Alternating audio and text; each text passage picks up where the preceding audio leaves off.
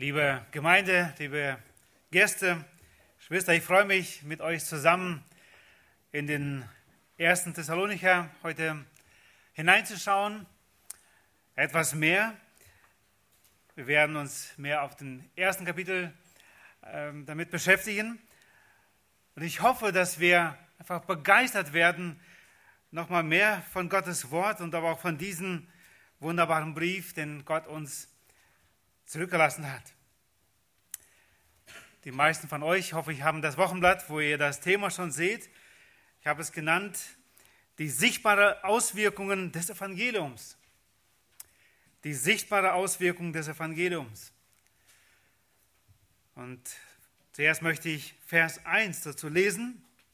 Da heißt es, Paulus und Silvanus und Timotheus, der Gemeinde der Thessalonicher in Gott, dem Vater und dem Herrn Jesus Christus Gnade euch und Friede.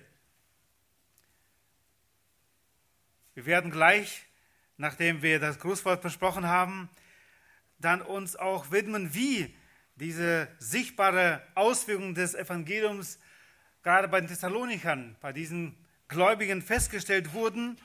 Und wir werden auf drei Punkten stehen bleiben, durch das Werk des Glaubens, durch die Bemühung der Liebe und durch das Ausharren in der Hoffnung. Der Apostel Paulus kam auf seiner zweiten Missionsreise zum ersten Mal nach Thessalonik. Für diese Reise wählte Paulus sich Silas, nachdem sich mit Barnabas getrennt haben, von den Brüdern der Gnade Gottes anbefohlen. Davon lesen wir in Apostelgeschichte 15. Vers 40. Wir werden immer wieder auch da in Apostelgeschichte hineinschauen, 15, 16, 17. Also von da aus könnt ihr gerne auch da einen Finger drin halten oder auch etwas anderes reinlegen, wo wir immer wieder auch da nochmal hineinschauen, weil wir genau da es beschrieben finden, was dann auch später Paulus den Thessalonikern schreibt. Im Kapitel 16 lesen wir dann, dass Paulus Timotheus noch dazu nahm auf diese Missionsreise. Lukas war sicher auch dabei, weil er auch selbst Apostelgeschichte geschrieben hat. Und gemeinsam erfahren sie einige Segnungen, wo sie unterwegs sind, aber auch Schwierigkeiten. Gott gebraucht sie als Werkzeug in seiner Hand. In Troas lesen wir, wie Gott dem Herrn oder Paulus erscheint durch eine Vision, durch ein Gesicht und Apostelgeschichte 16, Vers 9 lesen wir davon, ein mazedonischer Mann stand da und bat ihn und sprach, komm herüber nach Mazedonien und hilf uns. Etwas später sehen wir dann, wie sie auch diesem Ruf einfach folgen, wo sie zuerst nach Philippi reisten. In Kapitel 16 wird einiges beschrieben, großartiges, was Gott da tut. Zuletzt noch die Rettung des Kerkermeisters. Gott rettet eine Reihe Menschen. Gott gebraucht das Zeugnis. Und dann in Kapitel 17 ange angekommen, Apostelgeschichte, sehen wir dann Apostelgeschichte 17, Vers 1, nachdem sie aber durch Amphipolius und Apollonia gereist waren, kamen sie nach Thessalonik wo eine Synagoge der Juden war. Nach seiner Gewohnheit aber ging Paulus zu ihnen hinein und unterredete sich an drei Sabbaten mit ihnen aus den Schriften, indem er eröffnete und darlegte, dass der Herr Christus leiden und aus den Toten auferstehen musste und dass dieser der Christus ist, der Jesus, den ich euch verkündige. Und einige von ihnen ließen sich überzeugen und gesellten sich zu Paulus und Silas. Und eine große Menge von den anbetenden Griechen und nicht wenige der vornehmsten Frauen. Wir sehen dann weiter beschrieben, dass nicht alle es so sahen und einige standen dann auf, waren gegen und es, sie mussten auch da fliehen. Und das, Paulus war wirklich sehr kurz da in Thessalonik. Und dann vielleicht noch einige Sätze zu Thessalonik. Zu der Zeit schätzt man, dass es um die 200.000 Menschen da gewohnt haben oder lebten. Thessalonik war eine bedeutende Hafenstadt und ein wichtiges Handelszentrum. Und wie wir gerade gesehen haben, Paulus ging als erstes in die Synagoge. Da predigte er. Er wusste, dass er da Menschen findet, die vieles gemeinsam hatten mit ihm. Er war ja früher ein Pharisäer, ein, er glaubte Gott und so unterredete er. Und wie wir gerade gelesen haben, unterrichtete er und machte das Evangelium ihnen kund. Nur kurz war die Zeit. Wir lesen und haben gerade gelesen, an drei Sabbaten. Wie viel ist das schon? Sicher auch in der Woche, aber das war sehr wenig. Und auf den Druck von den Juden da, von den Menschen, die das Evangelium nicht annahmen, mussten sie fliehen. Und so reisten sie weiter nach Beröa. Und wir sehen, wie Gott sie da dann großartig gebraucht. Da Paulus doch große Sorge um die Neubekehrten hatte, in Thessalonik hatte, da schickte er Timotheus und wie es auch an einigen Schriften auch rauskommt, auch Silvanus zurück, um zu erfahren, wie es der Gemeinde da erging. Und dann kommt Timotheus zurück. In 1. Thessalonicher 3, 5 lesen wir dann davon. Etwas später im Kapitel 3, Vers 5, da heißt es, darum da auch ich es nicht länger aushalten konnte, sandte ich ihn, um euren Glauben zu erfahren, ob nicht etwa der Versucher euch versucht habe und unsere Arbeit vergeblich gewesen sei. Da jetzt aber Timotheus von euch zu uns gekommen ist und uns die gute Botschaft brachte von eurem Glauben und eurer Liebe und dass ihr uns alle Zeit in gutem Andenken habt und sehr verlangt, uns zu sehen, wie auch wir euch. Deswegen, Brüder, sind wir über euch bei all unserer Not und Bedrängnis getröstet worden durch euren Glauben. Paulus muss anschließend, nachdem er diese Nachricht von Timotheus erhalten hat, diesen ersten Thessalonicher Brief geschrieben haben. Paulus schrieb diesen Brief sicher geleitet durch den Heiligen Geist. Es ist wohl der erste oder auch zweite Brief, den er überhaupt schrieb. Es kann sein, dass der Galaterbrief noch früher geschrieben wurde, um die Gemeinde zu ermutigen. Wir lesen einige Male davon, um sie auf die Wichtigkeit moralischer Reinheit zu erinnern. Wir lesen Kapitel 4, 1 bis 18 davon, dass sie heilig wandeln sollen. Einen faulen Lebensstil zu verurteilen, dass sie wirklich auch arbeiten sollten, auch wenn sie auf den Herrn warten. Korrektur in prophetischen Ereignissen zu geben, was der Wiederkunft des Herrn angeht, aber auch was mit denen ist, die inzwischen entschlafen sind, die diese Ankunft des Herrn nicht persönlich, äh, also wirklich erlebt haben. Da gab es einige Korrektur und einiges mehr. Der Schreiber des Briefes ist sicher Apostel Paulus, Silvanus und Timotheus treten als Mitverfasser des Briefes auf, wie wir gerade in Vers 1 schon gelesen haben, von wo von ihnen auch der Gruß dann so kommt. Die Adressaten des Briefes wie wir schon gesehen haben, waren diese Gläubige, ähm, die in, der, in Thessalonik, sie werden als die Gemeinde in Thessalonik angesprochen, eine Gruppe von Menschen, die sich durch ihren Glauben an Gott von, großen, von der großen Menge abhebt. Bei der Vorbereitung dachte ich einige Jahre zurück, schon gute 20, wo wir noch Arbeit in Wünstorf hatten, wo wir seinerzeit einen Brief bekamen an die Christen in Wünsdorf. Und wir waren froh, dass, wir, dass dieser Brief dann zu uns kam und nicht zu irgendjemand, zu irgendeiner anderen Gemeinde, wirklich zu uns. Äh, der Postbote hat uns als solche ähm, wohl doch gesehen und einige mehr. Es ist etwas Großartiges, wie hier die Gemeinde oder die Gläubigen als diese besonderen Menschen angesprochen werden. Die Gemeinde wird als Gemeinschaft in Gott, dem Vater und dem Herrn Jesus Christus bezeichnet. Untrennbar. Gnade euch und Friede dieser besonderer Gruß, den wir immer wieder auch in den Briefen sehen. Es ist interessant, dass diese beiden Grußworte, manchmal fällt der Gruß etwas länger aus, aber hier diese beiden Grußworte, Gnade und Friede, im Neuen Testament immer diese Reihenfolge haben. Gnade und Frieden. Theologisch gesprochen ist die Gnade Gottes, von der wir heute gerade schon gehört haben, die Grundlage und der Garant für den Frieden. Shalom.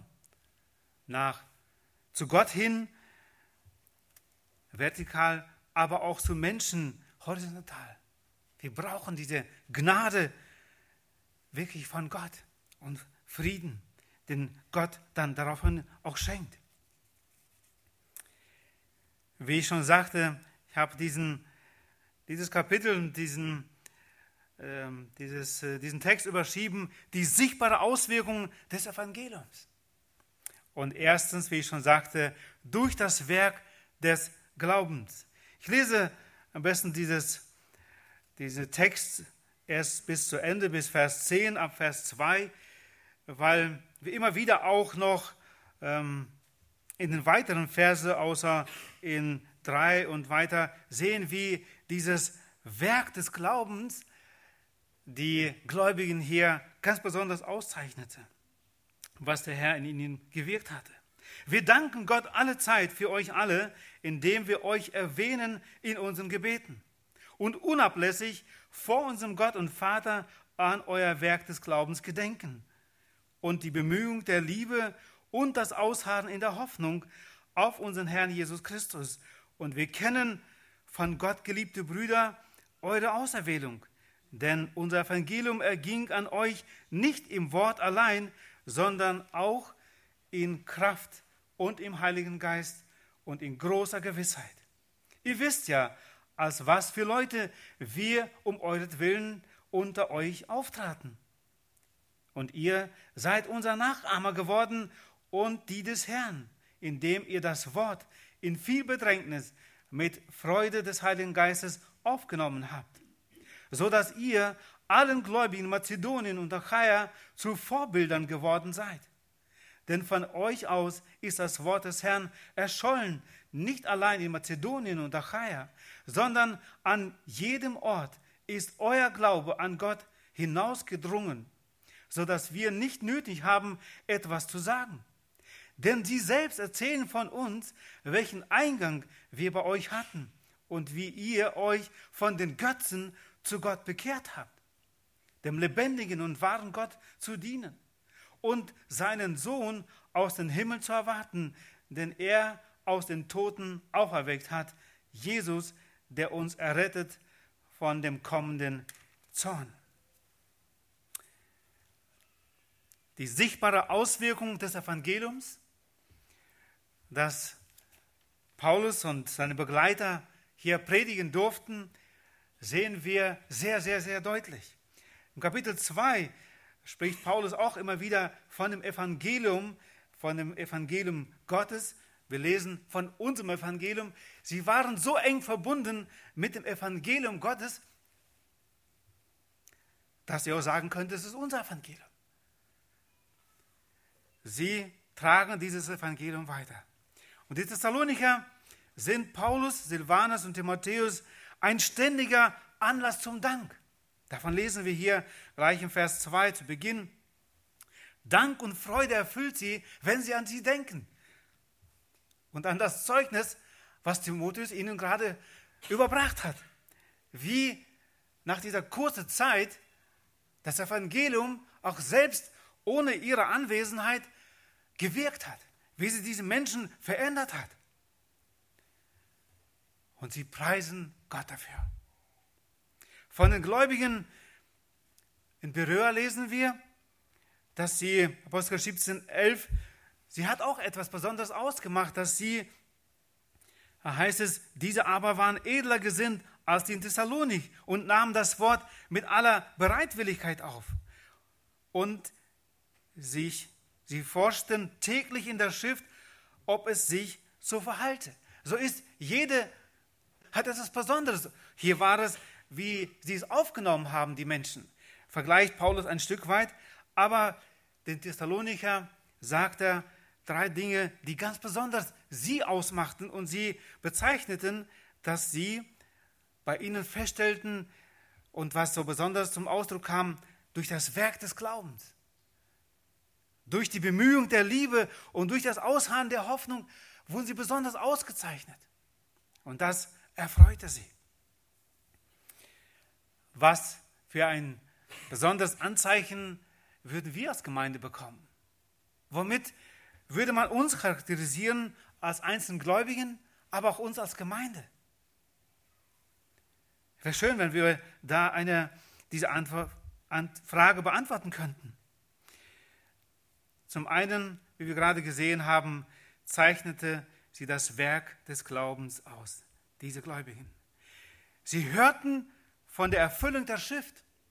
Wie wir gerade gelesen haben, Apostelgeschichte 17, Vers 2. Und wir lesen da, und redete mit ihnen aufgrund der Schriften. Paulus und seine Begleiter hatten nicht einfach irgendeine Idee, sie hatten die Schrift als Grundlage. Noch nicht das Neue Testament, aber das Alte und sie zeichneten auf, indem er erklärte und darlegte, dass der Christus leiden und aus den Toten auferstehen musste und sprach, dieser Jesus, den ich euch verkündige, ist der Christus. Das war das Evangelium, das Sie hier hörten, von dem Paulus auch weiterschreibt.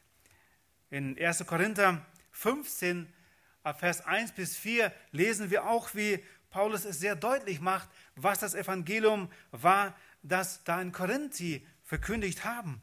Es war immer wieder diese Botschaft von Jesus Christus, der nach der Schrift leiden musste, stellvertretend für unsere Sünde sterben und dass er auferstanden ist nach der Schrift. Und da, wo sie es aufzeichnen könnte, dass Jesus der Christus ist, der Messias, und dass der Glaube an ihn, an den stellvertretenden Tod, wenn sie das im Glauben aufnahmen, dass auch sie vergeben bekommen könnten, da wo sie es annahmen, wurden sie frei von Sünde und Schuld. Und das haben auch hier die Thessaloniker erfahren. Ab Vers 4 und 5 sehen sie, wie das wirklich Gottes großartiger Plan noch für sie war. Ab Vers 4 heißt es dann, und wir kennen von Gott, geliebte Brüder, eure Auserwählung. Denn unser Evangelium erging an euch nicht im Wort allein, sondern auch in Kraft und im Heiligen Geist und in großer Gewissheit. Dass sie zum Glauben kamen, sie sahen es, sie wussten ganz genau, es war Gottes großartiger Plan auch für diese Menschen, sie zu erretten. Und sie sehen einfach die Frucht, das Ergebnis. Und sie freuen sich riesig. Das Evangelium wurde gesagt und sie kamen zum Glauben. Wodurch? Was war das Besondere?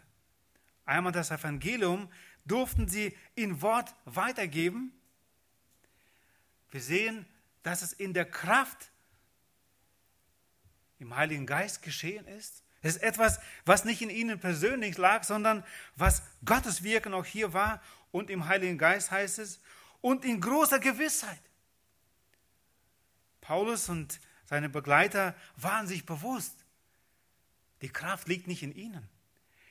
Diese große Gewissheit, dass es wirklich die Kraft Gottes ist und im Heiligen Geist geschehen muss, aber sie glaubten daran, sie waren davon überzeugt. Und in großer Gewissheit lehrten sie das Wort.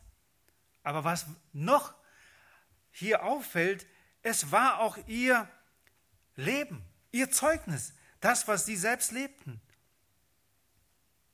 Sie sahen in ihnen, wie, mit welcher Liebe und Überzeugung sie zu ihnen kamen.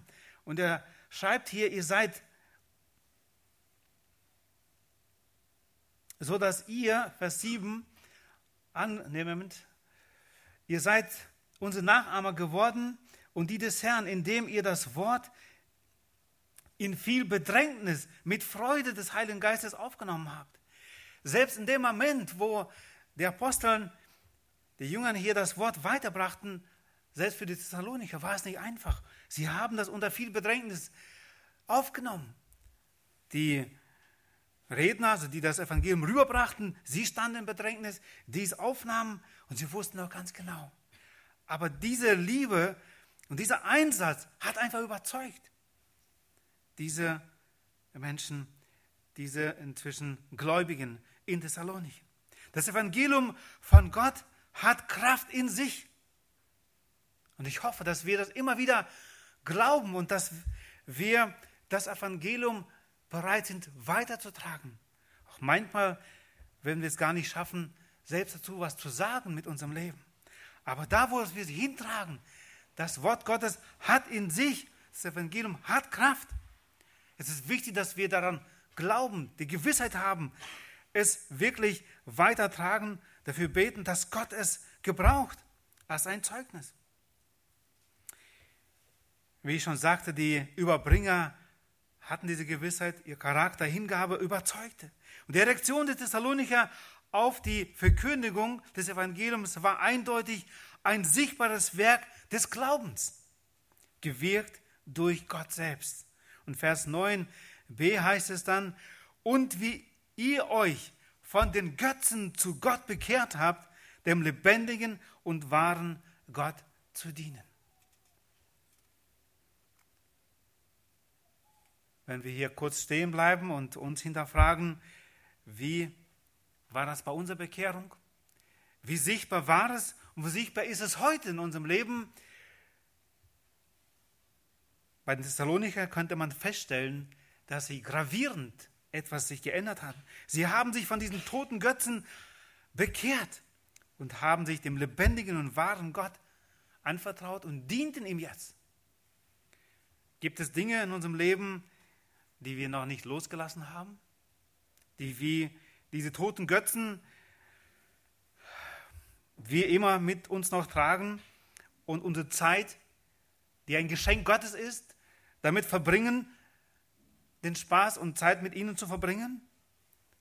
Gott fordert uns heute heraus, es zu überprüfen, loszulassen und bewusst sich dem Beispiel, dem Vorbild der Thessalonicher anzuschließen, dieses, diese Zuwendung zu Gott, um ihm zu dienen.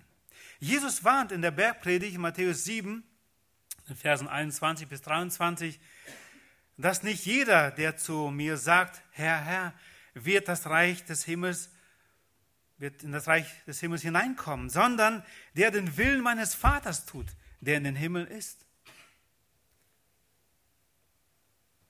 Ein sehr klares, warnendes Beispiel. In Johannes 8, 31 bis 32 spricht Jesus zu den Juden, die ihm geglaubt hatten. So steht es da. Sie glaubten. Wenn ihr in meinem Wort bleibt, so seid ihr wahrhaftig meine Jünger. Dieser Glaube benötigt Taten.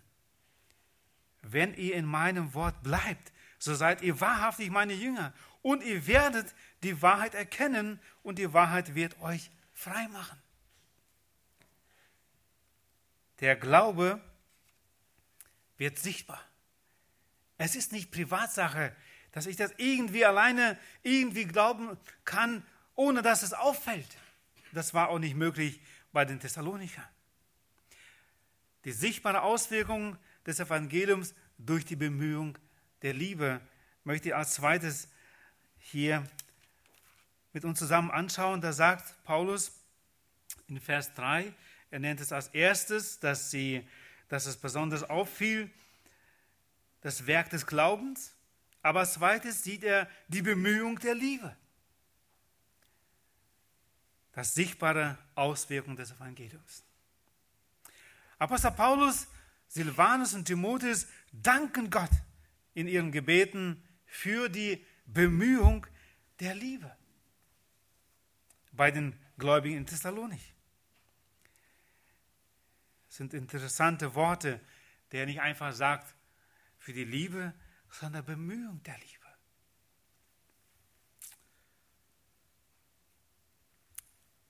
Er versucht jedes kleinste Bemühen wirklich zu erkennen, zu sehen und dafür sie zu loben und aber auch er preist Gott darüber. Und wie ich schon sagte, so wie der Glaube sichtbar wird in den Taten, so kann auch Liebe zu Christus nicht versteckt werden. Liebe zu Christus wird sich in Liebe zum Menschen umsetzen. Liebe geschieht nicht automatisch.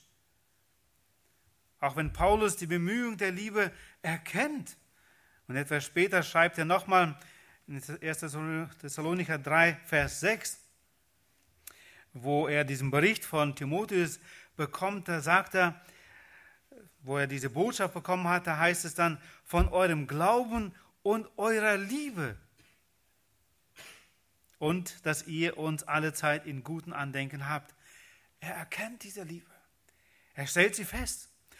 Und dennoch ermutigt Paulus die Gläubigen in Thessalonich in Vers 12, Kapitel 3, euch aber lasse der Herr zunehmen und überreich werden in der Liebe zueinander und zu allen, wie auch wir euch genügend sind oder wie wir auch euch lieben, sagt die andere Übersetzung. Auch wenn er Liebe erkennt, ermutigend ermahnt er sie, dass sie zunehmen und überreich werden in der Liebe.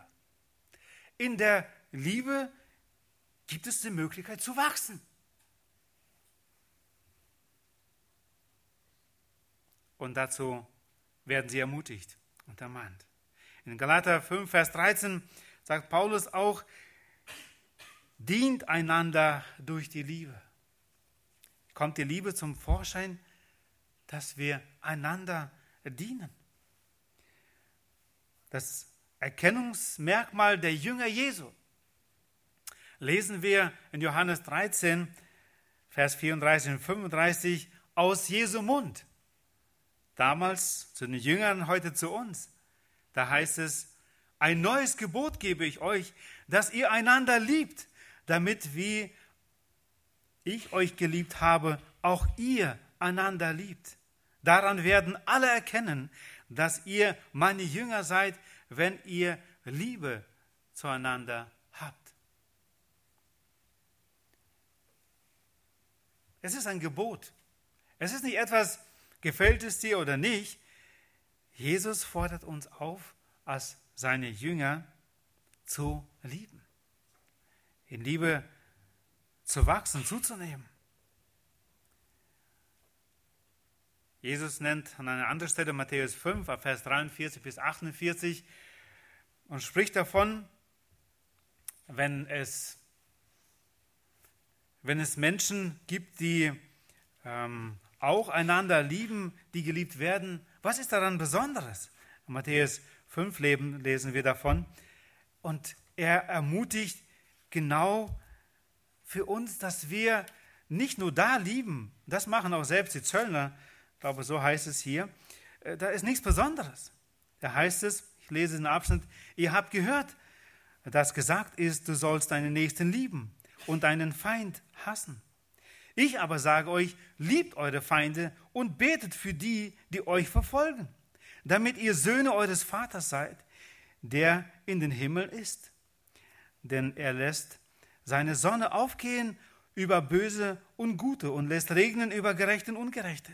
Denn wenn ihr liebt, die euch lieben, welchen Lohn habt ihr? Tun nicht auch die Zöllner dasselbe? Und wenn ihr allein eure Brüder grüßt, was tut ihr Besonderes? Tun nicht auch die von den Nationen dasselbe? Ihr nun sollt vollkommen sein, wie euer himmlischer Vater vollkommen ist. Und das ist lieben, selbst die Feinde. Und dazu hat der Herr uns befähigt. Liebe mit der Gott uns geliebt hat. Mag an dieser Stelle zu sagen, met in heaven. Die Qualität der Liebe, die aus Gott kommt, aus dem Himmel. Und mit dieser Liebe sollen wir und dürfen wir lieben und selbst unsere Feinde. Und das ist das Zeugnis, was damals die Thessalonicher ausgemacht hat, und auch uns heute gilt, wo wir dazu ermutigt werden. Paulus hatte eine lange Entwicklung von seiner Haltung als Pharisäer seiner Zeit, bevor er zum Glauben kam, zum rettenden Glauben. Und jetzt ist er bei den Heiden und bringt ihnen das Evangelium. Da ist viel passiert in seinem Herzen. Er nennt sie, die Geschwister, die Gläubigen, immer wieder als liebe Brüder oder als Brüder. Wir lesen davon in Vers 4 in unserem ersten Kapitel. Hier heißt es, von Gott geliebte Brüder, sagt der Elberfelder, oder liebe Brüder. 15 Mal nennt er die Gläubigen hier als Brüder in diesem ersten Brief und im zweiten Brief siebenmal. Und immer wieder nennt er sie als meine Brüder, als Brüder. Der Apostel hält sich also in keiner Weise für überlegen über die von ihm Bekehrten. Er hat ihnen das Evangelium gebracht. Er war an der Apostel. Er könnte etwas von sich halten, aber er nennt sie als meine Brüder. Für ihn sind alle Erlösten im Angesicht des himmlischen Vaters gleich. Und das ist auch ein besonderes Merkmal, wie Liebe ganz praktisch wir leben. Für wen halten wir uns, wenn wir mit jemand anders sprechen? Die immer eine Stufe höher? Auf einer Ebene. Wir sind alle begnadete Sünder. Möge der Herr uns da helfen. Die sichtbare Auswirkung des Evangeliums durch die Bemühung der Liebe. Jesus hat es uns vorgelebt. Er gab sein Leben getrieben von Liebe. Matthäus 16, 24 heißt es, wo Jesus ganz praktisch wird, wiederum und sagt, dann sprach Jesus zu seinen Jüngern, wenn jemand mir nachkommen will, der verleugne sich selbst und nehme sein Kreuz auf und folge mir nach. Völlige Hingabe, sogar bis zum Tod. Eine Lebensübergabe, Selbstverleugnung. Und nicht weniger erwartet Jesus von seinen Jüngern. Ist das geschehen? Muss es noch geschehen? Diese Selbstverleugnung, wirklich diese Lebensübergabe und sagen, Herr, dein Wunsch ist mein Befehl und das gerne. Ich möchte deinen Willen mehr und mehr kennenlernen und ihn tun. Es ist eine große Freude. Und da wo wir uns darauf eingelassen haben, seine Jünger zu sein, sich selbst zu verleugnen und Gottes Willen zu suchen, da hat Gott eine große Palette von Aufgaben für uns. In Galater 6, 1 und 2, da geht es darum, dass wir den Nächsten helfen, wenn er irgendwo fällt, sündigt. In Sanftmut dürfen wir es tun. Vers 2, einer trage des anderen Lasten, so werdet ihr das Gesetz des Christus erfüllen. Und da haben wir jeden Tag eine neue Aufgabe, wo wir die Lasten tragen dürfen miteinander in der Gemeinde. Wo es auf jeden Fall jemand gibt, wo wir dienen können. Ob zu helfen mit den Kindern, in der Familie, in der Gemeinde. Es gibt so viele Dinge, wenn wir uns darauf einlassen, wo der Herr uns dann auch zeigt, wo wir ganz praktisch diese Liebe ausüben können. Und wenn wir etwas gelernt haben, und ich bin mir sicher, das waren damals die ersten Gläubigen, das sind wir heute. Paulus gibt es weiter in Timotheus, der etwas weiter schon ist, aber ich glaube, das Prinzip gilt für uns alle. In 2 Timotheus 2, Vers 2, dass er eben sagt, such dir Männer, treue Männer, übergib es ihnen weiter, das, was du gelernt hast von mir, damit sie wiederum fähig sind, andere zu lernen. Ich glaube, dass dieses Prinzip für uns alle Gläubigen gilt. Ich habe etwas gelernt vom Herrn. Es ist meine Aufgabe, das jemand weiterzugeben. Und da darf ich diese Liebe ganz praktisch werden lassen und dadurch wachse ich selber. Ich bin dem Herrn gehorsam, ich praktiziere diese Liebe. Der andere erfährt diese Bemühung der Liebe. Es ist wirklich Bemühung der Liebe und möchte es auch umsetzen. Und drittens, die sichtbare Auswirkung des Evangeliums stellen wir fest bei den Thessalonicher hier, auch im Vers 3, wo es konkret genannt wird, und das Ausharren in der Hoffnung in unserem Herrn Jesus Christus. Apostel Paulus erinnert sich in Vers 6, wie wir auch gerade schon gelesen haben, ihr seid unsere Nachahmer geworden und die des Herrn, indem ihr das Wort in viel Bedrängnis mit Freude des Heiligen Geistes aufgenommen habt. Er erinnert sich, sie wurden gläubig, selbst in einer Zeit der Bedrängnis. Aber gleichzeitig hatten sie eine Hoffnung bekommen auf den Herrn, dass er wiederkommt. Auch selbst das haben sie gelehrt und gepredigt. Das Evangelium hat den Gläubigen, die Gläubigen gewordenen Menschen, gibt ihnen echte Hoffnung, bleibende Hoffnung, nicht auf sich selbst. Hier heißt es auf Christus oder auf unseren Herrn Jesus Christus. Auf ihn war die Hoffnung. Wir lesen Apostelgeschichte 1, 11, wo zwei Männer zu den Jüngern kamen und sagten, dieser Jesus, der von euch weg in den Himmel aufgenommen worden ist, wird in derselben Weise wiederkommen, wie ihr ihn habt in den Himmel auffahren sehen. Die Apostel, die ersten Gläubigen warteten täglich. Immer wieder warten sie darauf, wann dieser Jesus wiederkommt. Inzwischen sind fast 2000 Jahre vergangen und wir warten. Wie sieht dieses Warten aus bei uns heute? Bei Ihnen, Sie haben sich dadurch ausgezeichnet. Und Paulus bemerkt das und dankt Gott darüber, dass dieses Warten einfach sichtbar wird.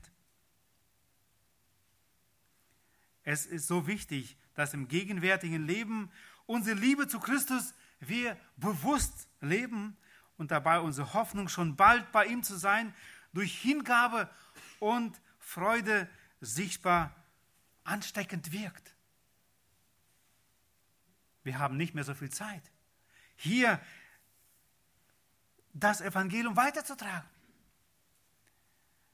Bei den Thessalonichern stellen wir fest, dass sie wirklich mit vollem Einsatz lebten. Sie haben ein Vorbild gehabt von den Aposteln, von denen wir gerade auch vorher schon gehört haben. Und sie haben ihnen nachgeeifert. Und ihr seid unsere Nachahmer geworden. Und später im Vers 7 dieses Zeugnis, wie wirkte sich das aus? So dass ihr allen Gläubigen Mazedonien und Achaia zu Vorbildern geworden seid. Erst hatten sie die Apostel als Vorbilder und jetzt sind sie zu diesen Vorbildern geworden. Ein großartiges Zeugnis ging von ihnen aus. Nicht nur da in Thessalonik, in allen, in Mazedonien und Achaia, sondern an jedem Ort ist euer Glaube an Gott hinausgedrungen, sodass wir nicht nötig haben, etwas zu sagen. Wie kann dieses Zeugnis so sichtbar werden? Da, wo wir jeder Einzelne einfach erkennen, dass Gott uns errettet hat, dass Gott uns begabt hat, mindestens mit einer Gabe, wo wir sie umsetzen, wo wir dieses neue Leben, abgewandt von den Götzen und jetzt bewusst Gott dienen wollen, wo wir das jeder Einzelne leben. In der heutigen Christenheit, im Großen und Ganzen ist es, kann man immer wieder etwas Besonderes feststellen, das Prinzip 80, 90 zu 10.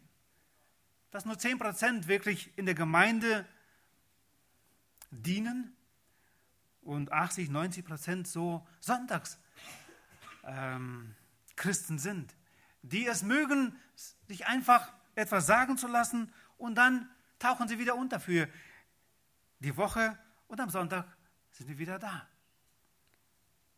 Bei den Christen Mazedonien glaube ich fest zu, bin fest davon überzeugt, dass sie wirklich jeder Einzelne sich bemühte, dieses Zeugnis weiterzutragen. Und dazu soll auch dieser Text uns heute ermutigen, das zu leben, ganz bewusst, Jünger zu machen. Das ist unser Auftrag. Gerade oder heute Morgen, wo ich zur Gemeinde fuhr, schaute ich kurz vor, äh, vor dem Parkplatz hier noch das Radio an und hörte dann die Worte, ich bin bei euch alle Tage. Und der große Missionsbefehl erklang nochmal, ja, wir haben die Zusage, der Herr ist mit uns. Und dieser Auftrag brauchen wir nicht in unserem Namen, nicht mit unserer Kraft tun, sondern Jesus ist bei uns. Die Kraft zum Glauben, zu einem veränderten Leben kommt da, wo wir diese bewusste Entscheidung treffen. Interessant ist, dass Paulus in jedem einzelnen Kapitel auf diese Hoffnung und auf die Ankunft hinweist. Wenn wir hier in Vers 10 es sehen, und seinem Sohn aus dem Himmel zu erwarten, denn er uns aus den Toten erweckt hat, Jesus, der uns errettet vom kommenden Zorn. Sie erwarten Jesus oder den Sohn aus dem Himmel. Wenn wir weiterschauen, in Kapitel 2, Vers 19, ich greife es einfach kurz hervor, ihr könnt das zu Hause nochmal nachlesen, da heißt es, denn wer ist unsere Hoffnung oder Freude oder Ruhmeskranz? Nicht auch ihr vor unserem Herrn Jesus bei seiner Ankunft? Er freut sich schon über diese Gläubigen, die zum Glauben gekommen sind. Und er freut sich bei der Ankunft des Herrn, auch sie wiederzusehen, aber auch, dass sie ja für ihn ein Ruhmeskranz sind. In Kapitel 3, Vers 13 lesen wir, um eure Herzen zu stärken, untadelig in Heiligkeit zu sein vor unserem Gott und Vater bei der Ankunft unseres Herrn, Jesus mit allen seinen Heiligen. Es ist ein großer Wunsch, dass sie untadelig in Heiligkeit sind bei der Ankunft unseres Herrn. Wenn wir in Kapitel 4 sehen, da ist es ein größerer Abschnitt von Vers 13 bis 18, ich lese ab Vers 16, da heißt es, denn der Herr selbst wird beim Befehlsruf, bei der Stimme eines Erzengels und bei dem Schal der Posaune Gottes herabkommen vom Himmel und die Toten in Christus werden zuerst auferstehen. Danach werden wir, die Lebenden, die übrig bleiben, zugleich mit ihnen entrückt werden in den Wolken, dem Herrn entgegen, in die Luft. Und so werden wir alle Zeit beim Herrn sein. So ermuntert nun einander mit diesen Worten. Der Ermutigung, dass der Herr bald wiederkommt, einfach dieses Gedenken an das, was, dass er kommt, war etwas Großartiges bei den Thessalonikern. Und Paulus erwähnt es immer wieder. Und zuletzt noch im Kapitel 5, Verse 23 und 24. Er selbst aber, der Gott des Friedens, heilige euch völlig und vollständig, möge euer Geist und Seele und Leib untadelig bewahrt werden bei der Ankunft unseres Herrn Jesus Christus. Treu ist, der euch beruft er wird es auch tun. Zusammenfassend möchte ich nur nochmal erwähnen, das Zeugnis der Gläubigen in und durch die Thessalonicher ist einfach gewaltig gewesen. Wir haben es gerade gelesen, ich möchte nicht mal wiederholen, diese Verse. Gott hat nur einige Menschen gebraucht, um das Evangelium, das rettende Evangelium, zu diesen Menschen Thessalonik zu bringen. Die Kraft zum Glauben, zu so einem veränderten Leben will Gott heute auch dir schenken. Er möchte dich genauso gebrauchen wie damals Paulus und die Begleiter, das Evangelium weiterzutragen. Glauben wir bewusst daran, dass Gott es will. Dafür haben wir den Auftrag heute noch hier. Deswegen ist Jesus noch nicht wiedergekommen, weil er noch will, dass dieser, diesem Auftrag wir gehorchen und gehen. Jeder Einzelne selbst wird vor Gott die Entscheidung treffen. Will ich dem folgen, diesem Auftrag oder nicht? Wenn du noch kein Christ bist, so möchte ich dich auffordern, Gnade bei Gott, Christus zu suchen, damit, wie es in Vers 10 hier heißt im Abschnitt, der uns errettet von dem kommenden Zorn. Die Thessaloniker hatten diesen Glauben, diese Hoffnung. Wenn der Jesus kommt, sie sind vor ihm bewahrt. Und da möchte ich dich auffordern, wenn du das noch nicht persönlich angenommen hast, suche Gnade, damit dich das nicht erwischt.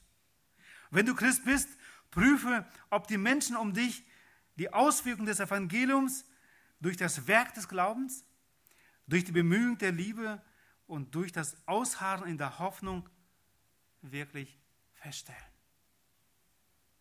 Wenn nicht, möge Gott auch hier Korrektur schenken, in meinem Leben und in deinem Leben. Amen. Lass uns aufstehen und dem Herrn noch anbeten und einfach danken für sein Reden heute zu uns.